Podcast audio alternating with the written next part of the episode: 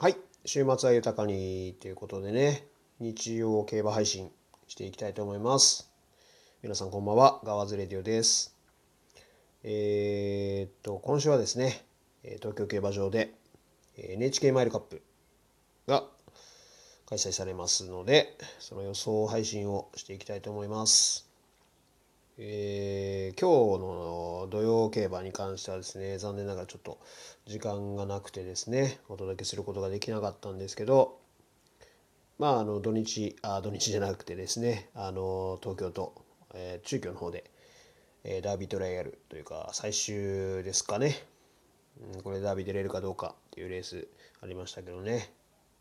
あの本来はちょっと予想をお届けしたかったんですけど結果は予想しなくてよかったんじゃないのかなっていう結果でした。まあそれを踏まえてね えっ、ー、と踏まえてと言いますかまあ馬場渋滞とか含めてまあ明日のねあの競馬につなげられればなと思います。はい。ということでまずは馬場状態からですね。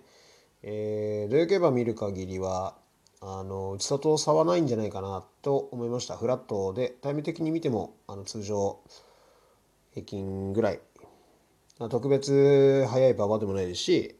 あの特別遅い馬場でもないっていう感じですかね。あのまあ例年最近で言ったら、まあ、超高速馬場みたいな感じでは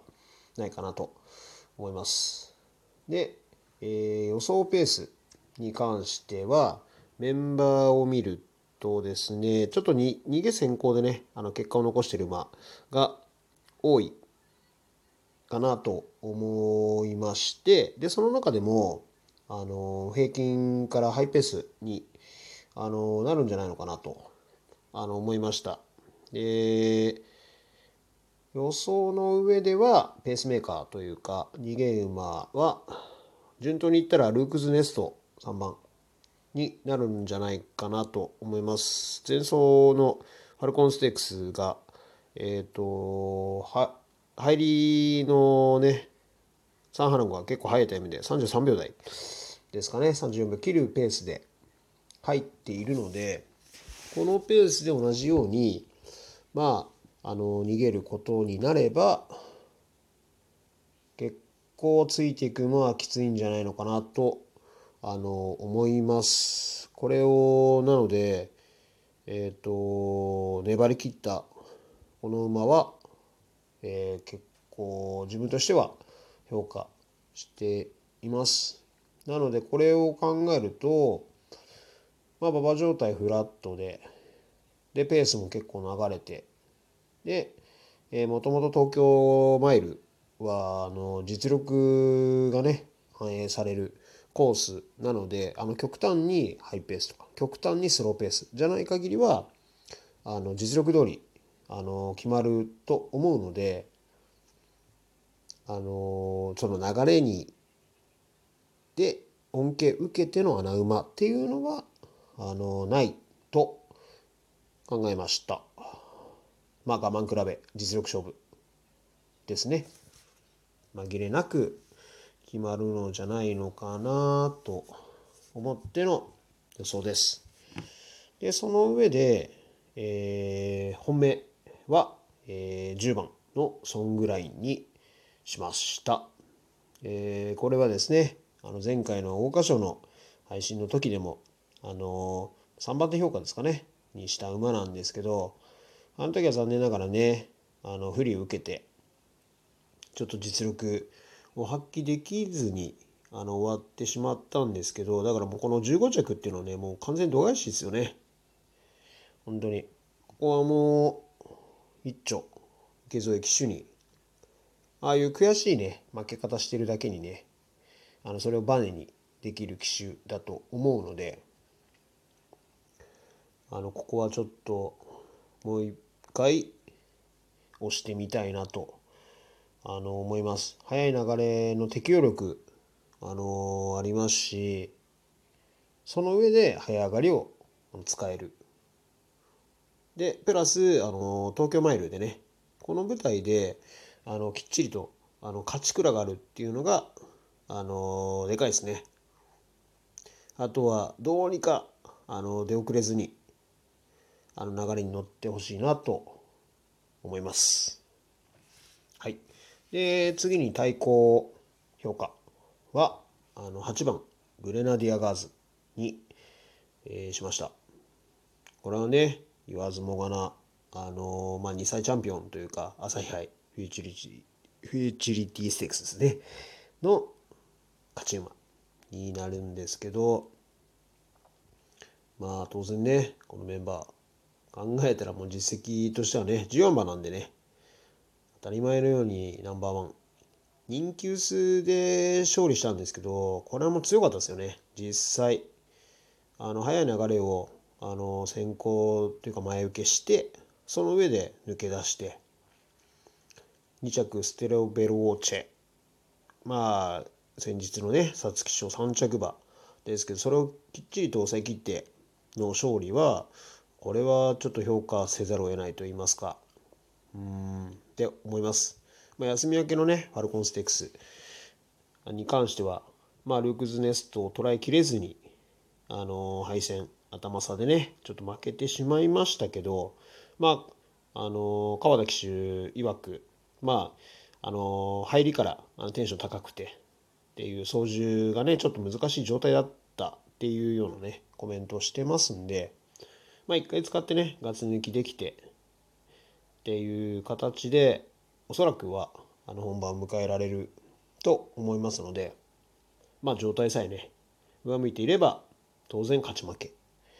という形だと思うので、これはもう対抗とか、まあ連軸ですね。はい。まあ崩さないだろうなと思います。東京コースはね、あの、経験はしてないんですけど、まあ、中京でね、左回りは、あの、経験しているので、問題ないかなと思います。で、次に3番手評価。で、ここはちょっとですね、えー、3番手というか、あの、2頭、あの、本命対抗以外に時点という形では2頭にさせてもらいます。えー、1頭は、あの、3番のルークズネスト。ですね先ほども、えー、挙げたように、えー、ペースを作るのは多分おそらくこの馬だと思うので、でそれに加えて前走のねファルコンステークスはあの、すごくいい結果だったなと思います。はい。これはまあみゆき騎手ねずっと乗ってますしコメントを聞いてても多分すごく自信を持ってあの望んでるなっていうのは伝わってくるので、まあ、そんなね大げさなコメントする人ではないのでこれは手応え的には十分勝負になると思っていると思います。まあ実績考えてもね十分なるだろうなと思いますのでまずは3番でもう1頭はえー、13番の「フォーアマゾン」まあ、これはねえっ、ー、とチャンネルのね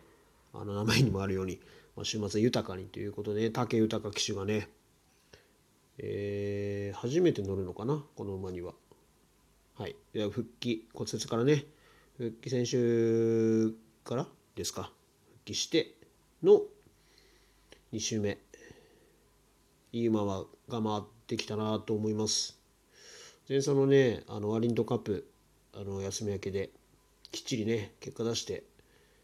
朝日杯はあの捻挫ですか？でちょっとね大敗しちゃっただけでそれが実力じゃなかったよっていうことを前走できっちりあの証明した形になりますのでここははいもう一回勝負という形になりますね。うんこれもこの馬も東京コースはあの経験してないんですけどあの中京の戦六でねノジギックステークス。できっちりとあの勝ち上がってますしであの速いペースもあの問題なくあの追走力あのありますね、まあ、前走のアリンドカップが平均ペースで流れてそこから抜け出してっていう形なので。であの早いタイムに関してもデイリー杯で経験してますし、まあ、問題なくまあね金亀で光るアマランサスなんでね、東京マイルがね、合わないはずないと思います。なので、えっ、ー、と、この2頭、まあ、3、13を、まあ、3、4番手評価にさせていただきます。まあ、これだけ混戦なんで、でも基本はこの4頭であの勝負したいなと思います。もう穴馬をね、上げたらキリがないので、で、その中でも、あのまあ、実力がないとと、あの、穴は開けられないっていうふうにね、初めの段階で言いましたけど、まあ、こんだけ混戦だと、じゃあ、内外差はないって言っても、実際、うちの方が有利ですよね。フラットだとしたら、実力一緒だとしたら、内回ってくる方がいいわけですから。っていうのを考えて、もしあなた買うんだったら、1番レイモンド・バローズと2番のアナザー・リリックかなとあの思います。まあ馬券としては、まあ、あんまりね点数を広げられないので上位4頭プラス1番2番の合計6頭で勝負したいなと思います。またね先週に引き続きあのレース後にいい報告ができたらいいなと思いますので、ぜひ参考にしてみてください。それではまた。